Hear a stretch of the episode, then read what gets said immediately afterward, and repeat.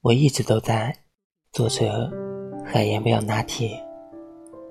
听说今晚的星星是温柔的。晚霞告诉了飞鸟，飞鸟告诉了猫。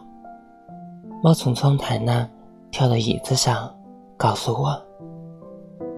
我坐在窗边吹晚风，空气中弥漫着淡淡植物的气息。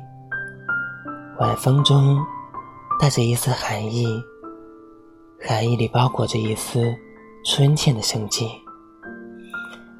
原本以为这个冬天是漫长的，刺骨的寒冷穿透皮肤，在冰雪天踽踽独行，辞掉一份曾经以为轰轰烈烈的工作，断掉一份曾经以为灵魂共鸣的缘分。